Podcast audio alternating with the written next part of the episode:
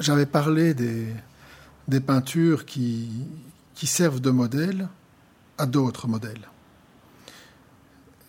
Finalement, euh, dans, la manière la manière dont j'aborde le, portrait, il y a ce cycle qui, en fait une sorte de, famille, euh, une, famille utopique, en fait une, une famille complètement euh, irréelle, faite de, de critères morphologiques et qui répondent à des, à, des, modes de représentation qui sont finalement basés sur des choses que j'identifie facilement, que je peux reproduire facilement. C'est-à-dire un petit peu comme euh, à, l'instar de, des portraits robots, euh, on a les types de bouche, les types, les types d'yeux, les types de nez, etc., qui sont un petit peu, qui reviennent un petit peu de manière générale dans mon travail, et qui, qui fait que les personnes se ressemblent d'une certaine façon.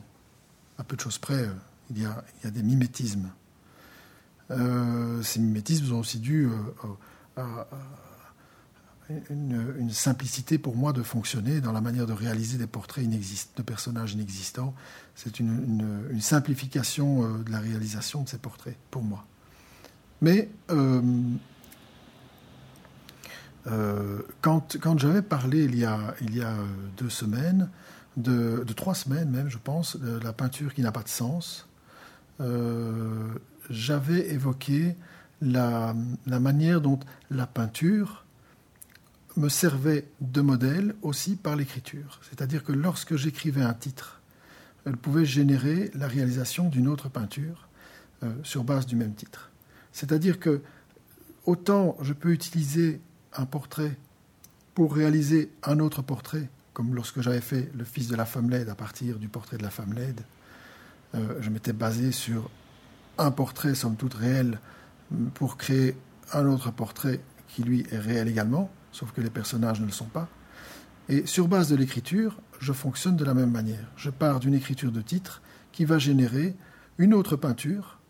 Et donc, c'est l'écriture d'un titre qui m'a servi de modèle pour l'écriture d'un autre titre qui pour réaliser une peinture qui est complètement différente. Et donc, je parle de ça parce que ça peut sembler très complexe, très compliqué, en fait, ça ne l'est pas. C'est une, c'est une manière très simple de, de, résumer euh, un mode de fonctionnement dans le travail.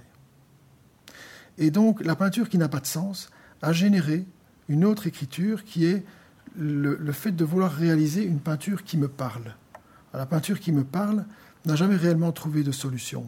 Et euh, ce sont des termes finalement de, critique d'art, ce sont des termes d'observateurs de la peinture, ce sont des termes de gens qui regardent un tableau et qui vont dire cette peinture n'a pas de sens, ou qui vont simplement euh, devant une peinture magnifique et qui vont dire ah, cette peinture me parle. Et donc, euh, je suis arrivé à la réalisation d'une peinture où on a besoin d'entendre le titre et pas simplement de le lire. Et donc, euh, la prise de l'accent, par exemple, est obligée d'être d'être dit, prononcé à voix haute pour pouvoir le faire fonctionner.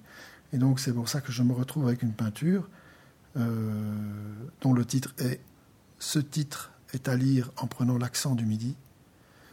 Je m'appelle Tiffany, j'ai 22 ans et je suis esthéticienne à Toulouse.